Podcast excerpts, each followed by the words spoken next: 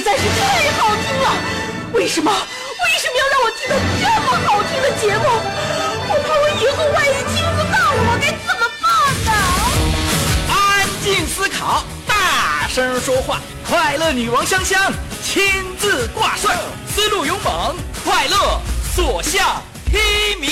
下午两点钟，娱乐香饽饽，好听不忽悠。我们的生活就是娱乐，我们的世界就是娱乐，我们的生活就是娱乐，我们的世界就是娱乐。Yo, hey, skills. What's up, cracking cuts? You ready to rock this joint? Yeah, let's set it off. Okay then, let's rock it. Rock. Rock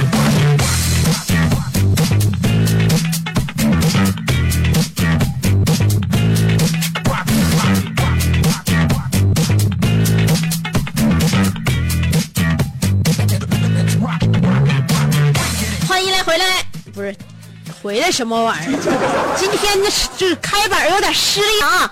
啊，星期一呀、大家呢希望有个好精气神儿，千万不能像我这样一天到晚迷迷瞪瞪的。啊，我是用我此时的状态，每天都是这样来凸显你呢，每天要比我强一点，让大家呢在听我节目的时候能够产生那么一些呃优越感。给你带来如此良好的优越感的是你兄弟媳妇香香。我们这档节目是娱乐香饽饽，下午两点在辽宁街的广播准时守候你哦。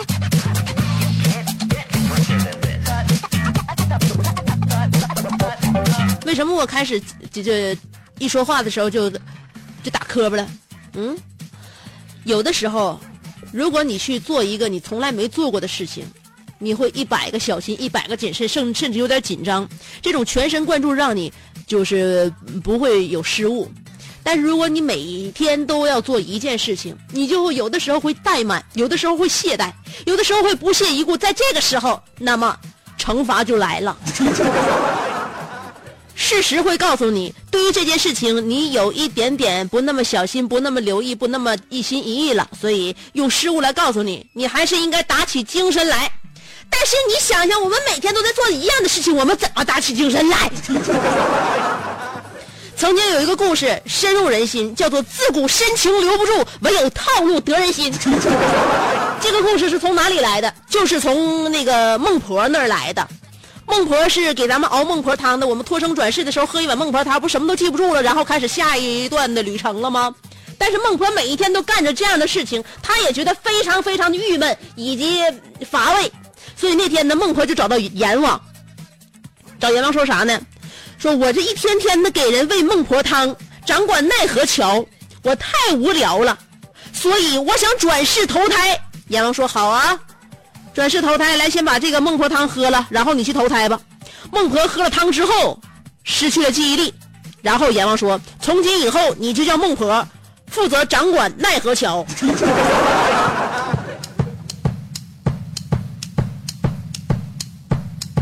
所以，从阎王和孟婆的这一番对话和这一番行为，我们就能看出来，每一个在生活和工作当中找不到明亮的这些，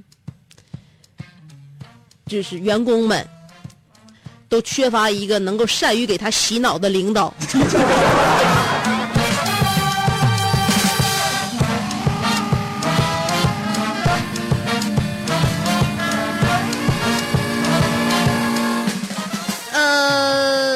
洗脑最成功的领导是谁？自古以来，呃，有这么一个人，他只领导了三个人，或者说是四个人，完全的说是四个人，但是他却完成了他的千秋伟业，最后，呃，化身成佛。那么，这个史上最成功洗脑最棒的领导就是唐僧。他所领导的这个队伍呀，应该说每一个人他都自己有自己的本事，自己有自己的个性啊，每个人都有每个人的性格色彩。所以说，你的性格是属于哪一种颜色呢？他在这一路上能把这几个人收拾服服服当当、妥妥帖帖，然后跟着他去完成千秋伟业。你说这好领导，哎，不但实现了自我的价值，同时也帮助员工实现了他们的人生价值。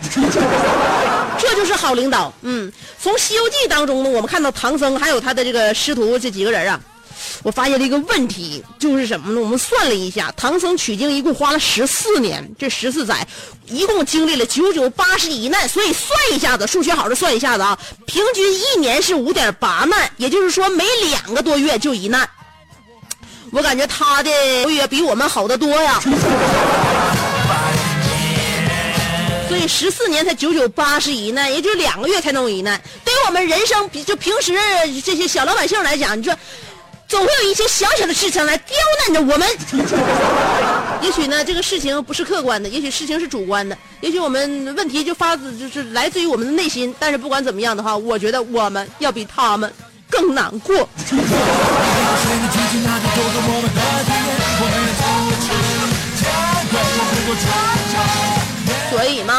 看看自己，我们有的时候就得想想别人。不想别人的话，有的时候光看自己就会特别特别的沮丧，是吧？感觉自己不成功，那我们可以对比较一下身边的人呢，是吧？有的时候你可能看到别人表面风光无限，你却不知道，其实他们背地里也是顺风顺水。有的时候我们看到别人化妆之后美若天仙，你却不知道他们卸完妆之后还是很美。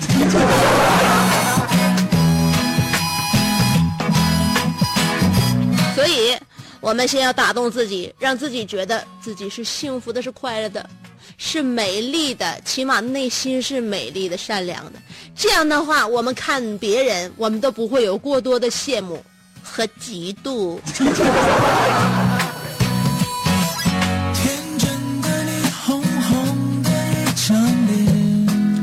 说到美，每个人对美理解是不一样的。就是每些人都有一些不可描述的喜好，所以根据你的癖好来讲呢，你所喜欢的美，也许在别人心中呢就什么都不是。别人欣欣赏的美，在你眼中也许不可理解，就是这样。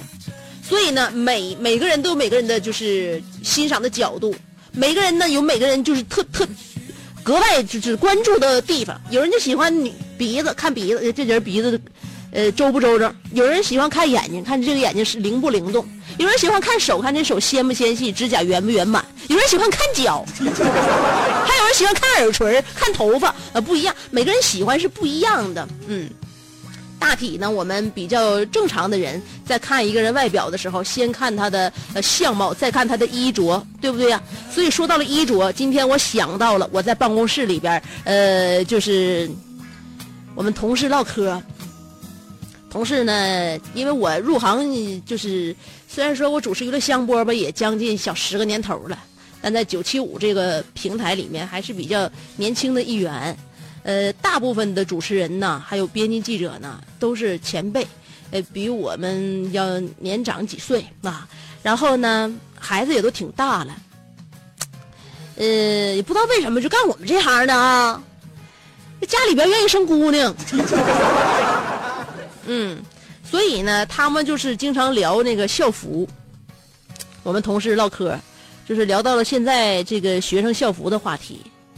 然后那个，因为我我们单位同事有男男，就是男主持人啊，有的时候说话就是也嘴没有把门的，因为可能是嘴太刁了，就是有的往往会显得很猥琐。但是不是那种那种心真正猥琐，真正内心很猥琐的人，他表面上都是道貌岸然的；真正心里边阴暗的人，他表面他都是说一些冠冕堂皇的一些套话啊，冠冠冕堂堂皇。所以呢，就是说嘴上能说出一些挺就是挺挺挺污的，或者是比较粗犷的言语的人，也许内心他反倒光明。像我们单位男同事就是，俩人在那个我后边那那那桌跟他唠。就说校服是日本的校服性感呢，还是韩国的校服性感呢？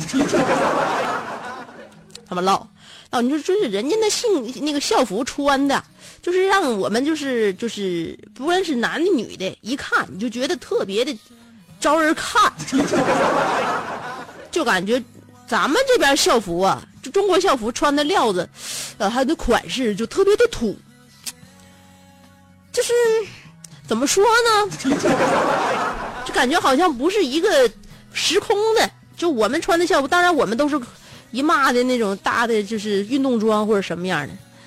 说到这儿呢，其中一个男同事就说了：“我那啥，不瞒你说啊，以前呢我看问题就是这么看的。后来我自从有了女儿之后，我就感觉只有我们中国的校服才是最标准的好校服。”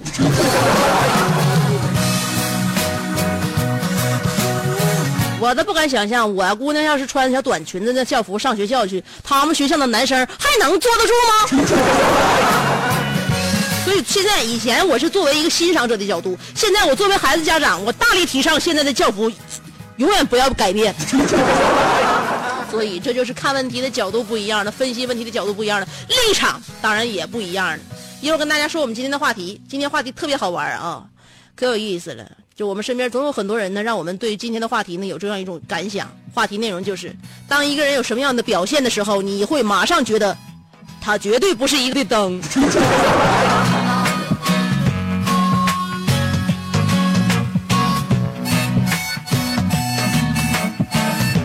说完了咱们的校服之外呢，我说一说我在初二那年买的一款超长羽绒服。这羽绒服我告诉你。可是买直个了，然后呢，我再跟大家说一说，大旭其实原来有一个前女友，后来呢，大旭在单身若干年之后，前女友回来调戏他，大旭是怎么应对的？所以一会儿广告之后的节目非常的干啊，呃，全都是非常干、非常干的内容。广告不长，就三条，不到一分钟，原地等我，不要走开啊！三条广告，我马上回来。荟萃楼珠宝全国。这是一个妙趣横煞千世界。无论你喜欢听莫扎特的协奏曲，还是喜欢偷听隔壁两口子吵架，你爱看乌迪安伦的电影，也可能喜欢赵忠祥解说的《动物世界》。你爱吃三星米其林餐厅烹饪的鱼子酱，也会爱吃楼下小店卖的麻辣烫。你爱在深夜思考我是谁，我从何处来，也会在同一时间思考这么晚没回家，我老公能去哪儿呢？我们的生活总是多种多样，但我们笑起来的时候都是开心的模样。我是香香，欢迎继续收听让你开心的娱乐香饽饽。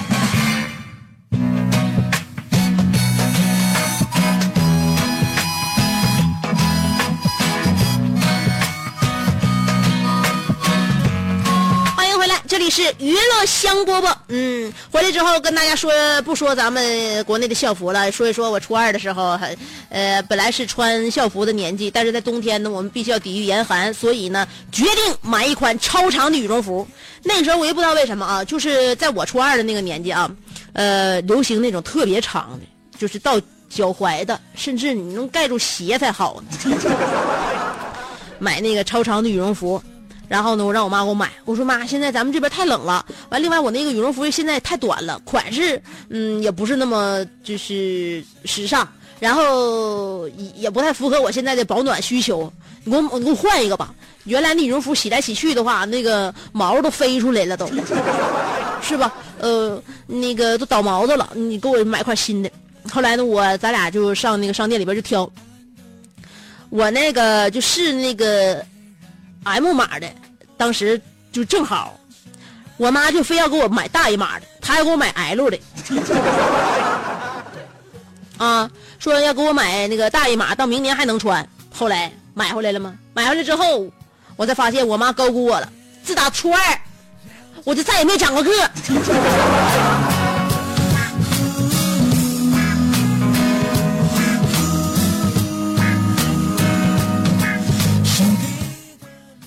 亏刚开始长得猛点不然的话现在会落落后更多。哎呀，我自己的事儿不说了啊，跟大家说一说，大家都比较关注的，我身边的大旭，他自己的单身问题呢是多多年也没有解决。嗯，其实他并不是一回恋爱也没谈过，他并不是一个童子，但是。呃，他的恋爱经验确实是少之又少，非常的可怜，而且呢，情商也一直没有被被被磨练出来。那么之前的前女友呢，也是听我节目听了这么长时间之后呢，他发现大旭这人被我多次的在节目里边提及，可能未来要火呀。也许呢，他女友是抱着一种非常功利的心态，又想再一次的接近大旭，也可能就是故意的调戏，再一次的那个怎么说羞辱大旭，不知道是什么样的原因吧。总而言之，女人的思想是非常复杂的。就是大旭的女朋友又回来，再一次就戳戳动大旭的心。呃，看看能不能再续前缘之类的，不知道他是真心还是假意呀？啊，也可能在我节目里边呢，就因为我跟大旭关系还非常好嘛，而且大旭身上的可取之处被我在节目里边说过很多次，因为他是一个非常单单纯、非常专一，而且人非常憨厚的这么一个人，学哲学的，看问题其实看的还是很透彻的，但是怎奈各方面都好，就再有一方面他是瘸腿的。所以他女朋友可能也前女友吧，在我节目里边听完之后，觉得大大旭身上确实还有有闪光点。不管怎么想的，找大旭，找大旭之之后呢，是怎么说的呢？嗯，就那意思，还想跟他和好，因为当初他把大旭甩了，就是他跟别人好了，然后他把大旭踹了，让大旭非常非常的难过，非常的伤心。那个大旭一段时间一蹶不振，都已经怀疑生存的这这个必要。就我们大家伙一开导他，天天跟他一起吃饭呢，上食堂打饭呢，我们一起上自习室啊，就那个那段那段阶段非常难熬。他女朋友跟别人好了，把他踹了。现在回来呢，又要跟大旭好，然后大旭就问：“那你，那你要跟我好的话，你那男朋友怎么办呢？”那女的说了：“我觉得他会找到更好的。”大旭回答一句：“更好的凭啥给他呀？我还想要更好的呢！你赶紧给我滚犊子！”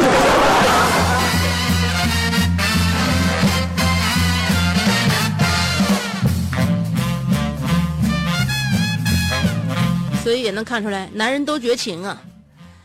每个男人都是喜新厌旧的。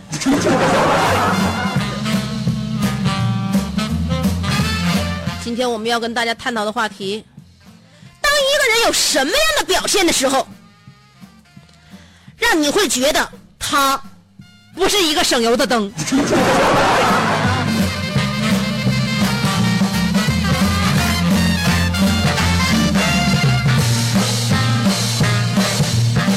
好好想一想，我们身边那些就是不是省油的灯，那绝非少数。啊那今天我们的话题要看一看，当一个人有什么表现，你会感觉他绝对不是一个省油的灯。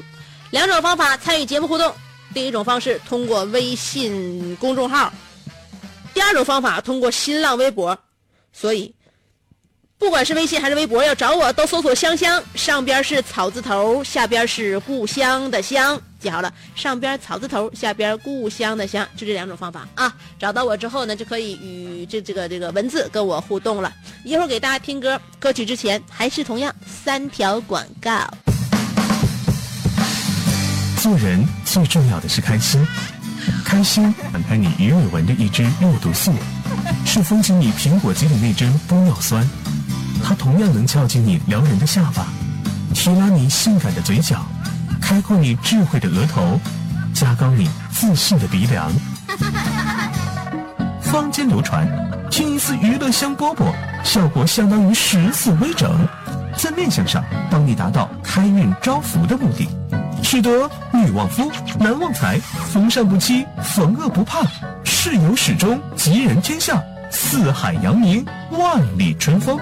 众所周知，娱乐香饽饽的听众丰衣足食，多安稳，正是人间有福人。What if, what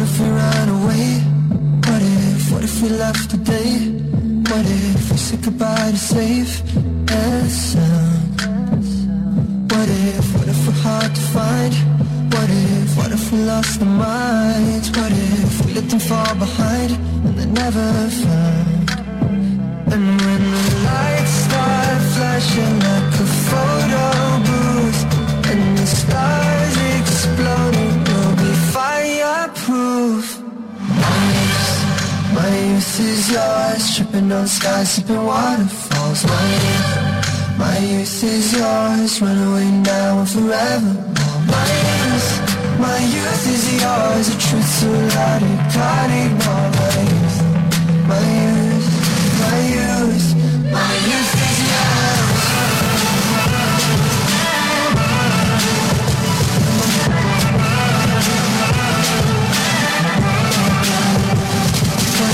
What if we start to drive? What if we close our eyes? Speeding through red lights We've no time for getting old. Body, body, time is souls. Cross our fingers, here we go. Oh, oh, oh. And when the lights start flashing like a photo booth, and the stars exploding, we'll be fireproof. My youth, my youth is yours, tripping on skies, sipping waterfalls. My youth, my youth is yours, run away now and forever. My youth, my youth is yours, the truth so loud you can't ignore. My youth, my youth, my youth, my youth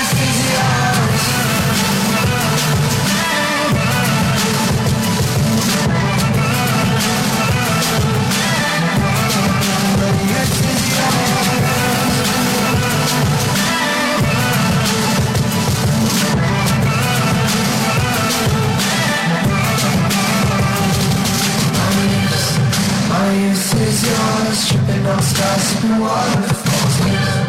My youth is yours, run away now forever.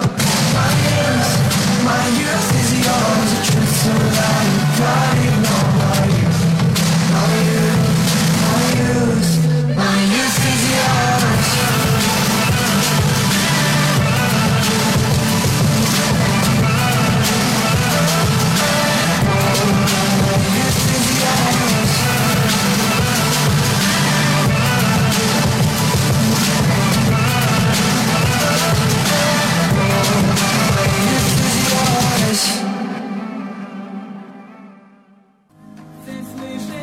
嗨，大家好，我是想要给人营造神秘的印象，却生性简单直爽，哈哈哈像气质高雅又端庄，却一张嘴就高声大嗓。那些年错过的大雨，心中总装着诗歌和远方，却没有灵感和翅膀。大冷天的，要不要吃点蹦子冷啊？想买张机票到伦敦广场上消磨时光，没想到最常去的却是离家最近的农贸市场。哎呀，现实很近，你看理想太远。别着急，你着急的话，我怎么整？即便他们天各一方，我们也要为生活而鼓掌。OK，圆满里程。我是香香，欢迎继续收听让你笑得响亮的娱乐香饽饽。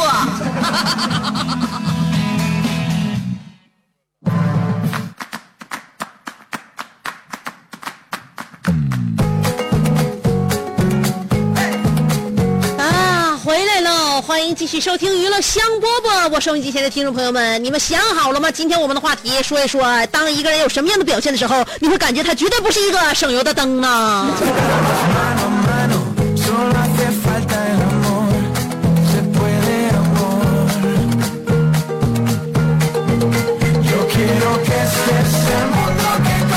表现的人很多啊。呃，我们先来看一看新浪微博，大家都有什么样的经历？小蚂蚁爱冲浪说了，香姐，前两天我们部门来了一个小妹儿，哎呀我去，那嘴可甜了，一天到晚的叫我们经理文文姐，文文姐的，听着都麻撒撒的啊！我一看这小姑娘就不是省油的灯啊！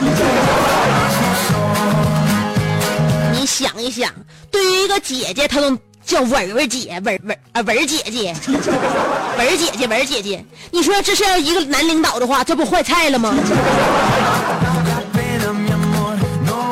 足天蛇留学出国说了，当一个人喜欢听莫扎特的协奏曲，还喜欢听隔壁两口子吵架，爱看乌迪艾伦的电影，还喜欢赵忠祥解说的《动物世界》，爱 吃三星米星酒店烹饪的鱼子酱，还吃楼下小店卖的麻辣烫，爱在深夜思考我是谁，我从何处来，他还在同一时间思考这么晚没回家，我老公能去哪儿呢？那么他这个人绝对不是一个省油的灯。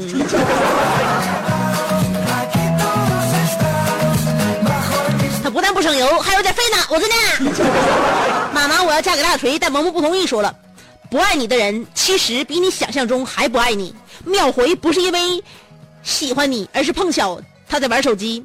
你无法叫醒一个不回你信息的人，包能。当他们这样时，他们就不是一个省油的灯。他们岂止不是一个省油的灯，他们是坏人。曼达安尼尔卡说了，身为一盏油灯，我为什么要省油？我要耗尽我身边的鲁花、金龙鱼、福临门、胡姬花，因为我要为早出的人照亮黎明，我要为晚归的人扮演街灯，我要为雾霾肆虐的城市拨云见日，我要为泪腺拥堵的湘乡指引航程。有一首歌这样唱道：“身为一盏油灯，雨过了就要照亮整片天空。够了，我爱你，不必人懂。”难道这首歌的名字就叫做“不是一盏省油的灯”吗？我告诉你，节约能源是我们每个人应尽的义务。像你和电灯一样，油灯省油和电灯省电都是本分。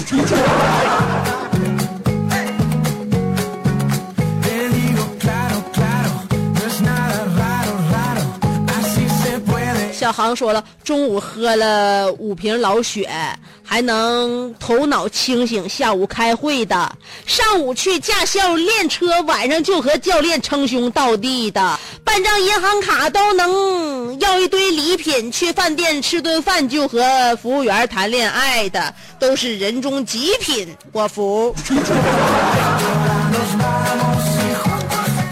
与其他们这帮人让你想起了，呃，不是省油的灯，而我却想起了贼就不走空。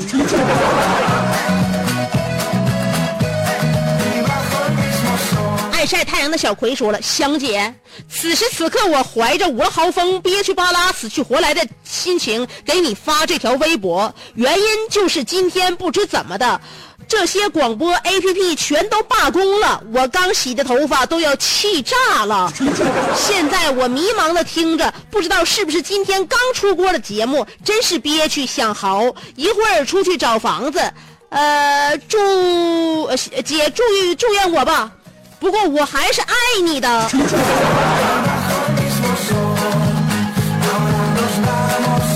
哎呀，我跟听众之间的这个感情。是多么的可悲呀！听众在那边用尽全力的寻找我的声音，而我在这边发自内心的呼喊我想对大家说的话。可是我们彼此都并不知道对方能不能听到我的传达。所以啊，每个人呢都被命运所掌控，到底能不能遇见合适的人，就看月老给不给你牵线儿了。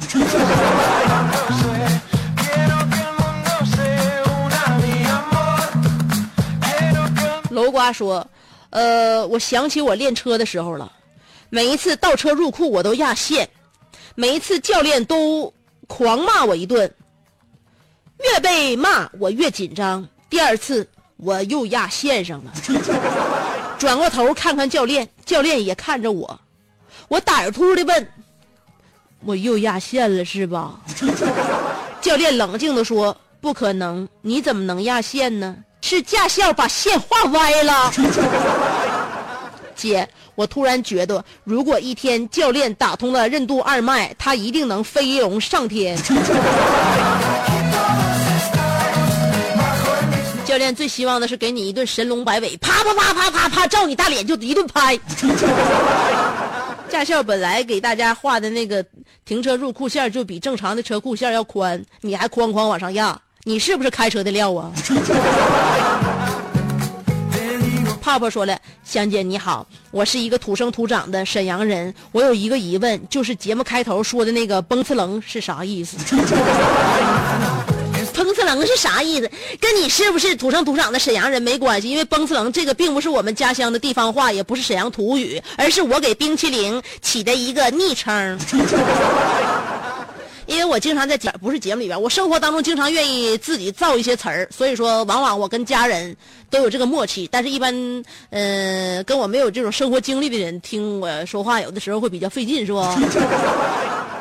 因为我我愿意用我的语言来翻译冰淇淋，就是崩次棱。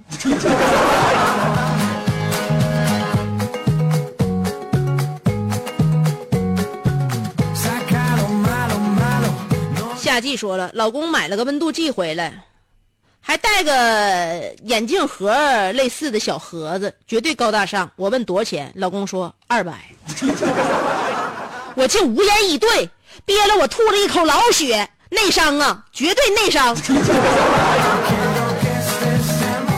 那是血呀，不是血啊！老血，你老血吐的是血，老血你吐的是啤酒。当然，那那么之所以你老公为什么？花了二百块钱买了一个温度计回来，我认为此处定有蹊跷。你一定要跟踪到你老公买温度计的这个药房，看一看卖你老公温度计的这个小姑娘是不是格外的端庄与漂亮。你就分析吧，这里边绝对有事儿。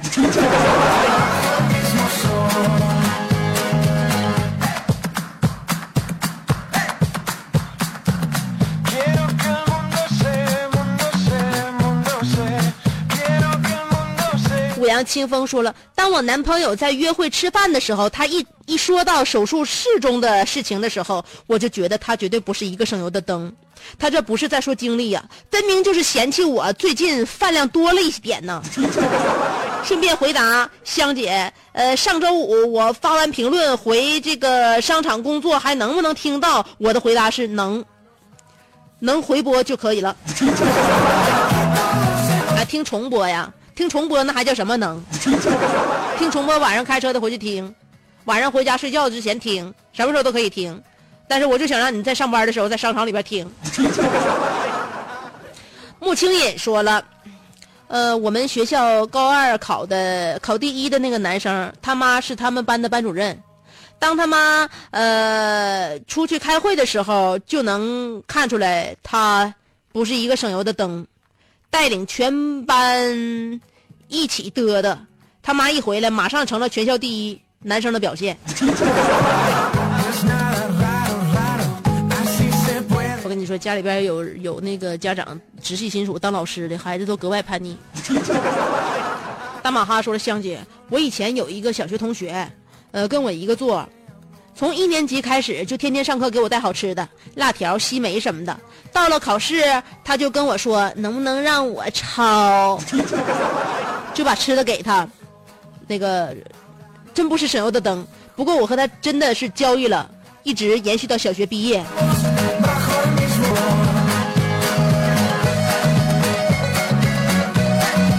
从小学就上干这种勾当，看来你未来适合完成一个亿的小小目标啊！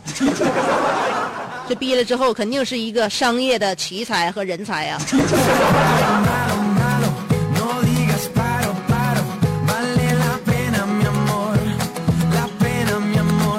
转换一下视角，我们再来看一下我的微信公众号。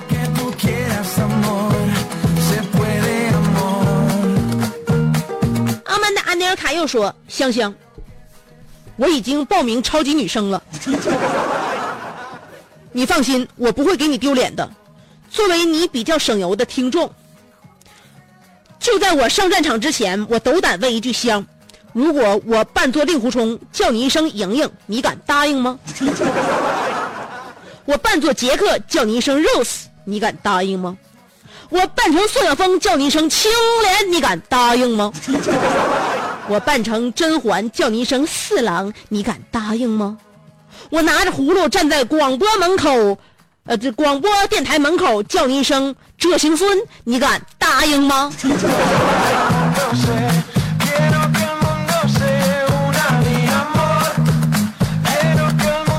我想问你报名的是超级女生还是欢乐喜剧人呢？我认为你，我认为你报的这个比赛好像是一个说口节目啊，语言类的，这也不是歌唱类的。你问我这些我都敢答应，因为我知道不会有一些什么不良的后果。我就看你。自己一个人在台上静静的丢人。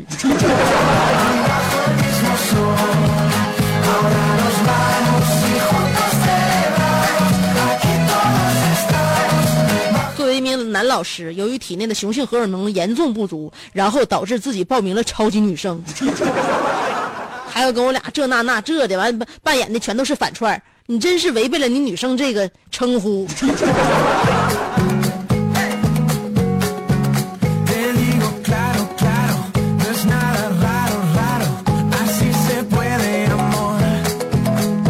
呃，张桂芝说了，收音机没电了。就发个微信吧。香香把大旭给我女儿留着，一九八八年四月的，和大旭年龄相符吗？人好，在东北日杂和我卖货，有点胖，不知道大旭能否接受？如果可以，香香我们可以再联系。香，我的电话是幺三，我的妈呀，真把电话号码给我发过来了。最后署名，我是孩子他妈。收音机前的听众朋友，你们看看。我告诉你，最最最能替你们着想的，就是只有你们的父母。就连香姐的节目，他们都能当真。所以你看，一个父母对于孩子焦急期盼的心态有多有多么让人心疼啊！我说的大旭，真有收音机前听众朋友想要当他的老丈母娘，你说我是该高兴呢，还是该心疼？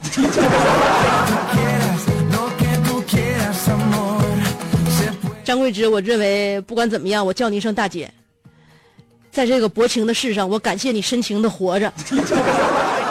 但是一定要记得身边呢，这些人包括主持人，你多防着点儿。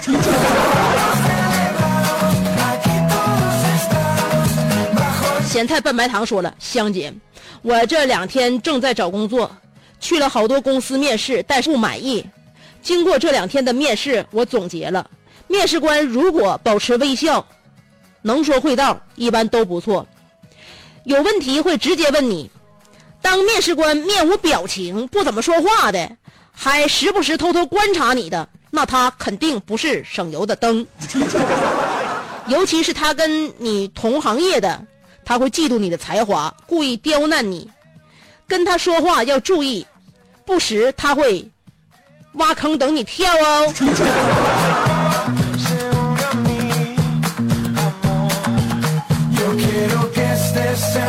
不管怎么样的话，我希望你能在下一个岗位当中发挥你的长处，创造你未来的价值。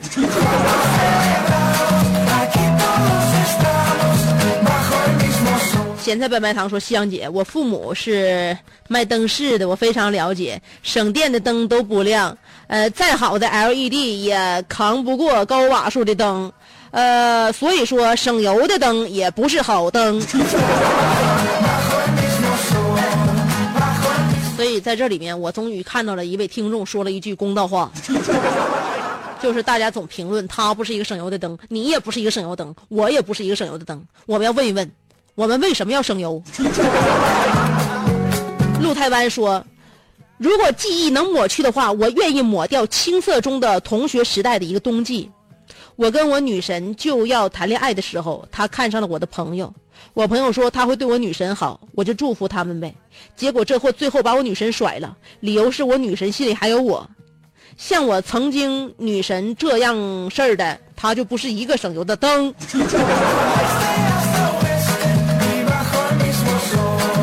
拉子说：“他虽不身材魁梧，却充实健康；他虽出身寒门，却自强向上；他虽混迹平凡，却终会闪亮。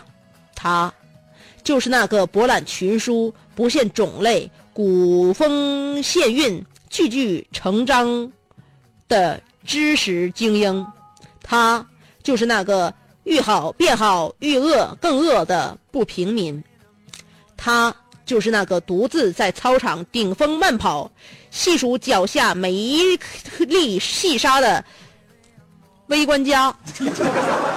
他就是我生活中在不加丝毫水分的形容的这个人，对，他就是我。那我早就想到了，一个独立于世间却满含深情的望着众生的那个拉夫斯基。难呐！说到第一句话的时候，我就知道你说的是你自己。你怎能这么不吝那个什么的，不吝文采和文字去赞美另外一个人呢？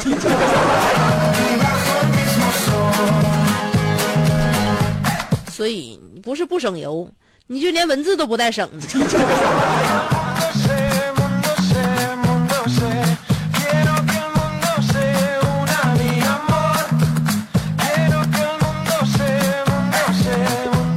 兔子头像说了，呃，女儿坐在地板上看平板，乐得前仰后合的。忽然，伸手啪一摁那个锁屏键，呼的一下站起来，蹭蹭蹭的跑到窗子下边的小课桌旁坐直了，拿起铅笔，低着头刷刷刷的写作业。孩儿他爸呢，一看情况紧急，没有时间退出游戏了，啪的一声将电脑合住，捡起身边的拖布，呃，假装拖地，干得热火朝天的样子。这时门一开，果然他媳妇儿回来了。这种人一定不是省油的灯。这种人对生活太警惕呀，一定是心中有鬼。所以你说对了，今天我们的节目就到这里了，好不好？周一，希望大家因为我的节目有一个好的开始。我们明天见。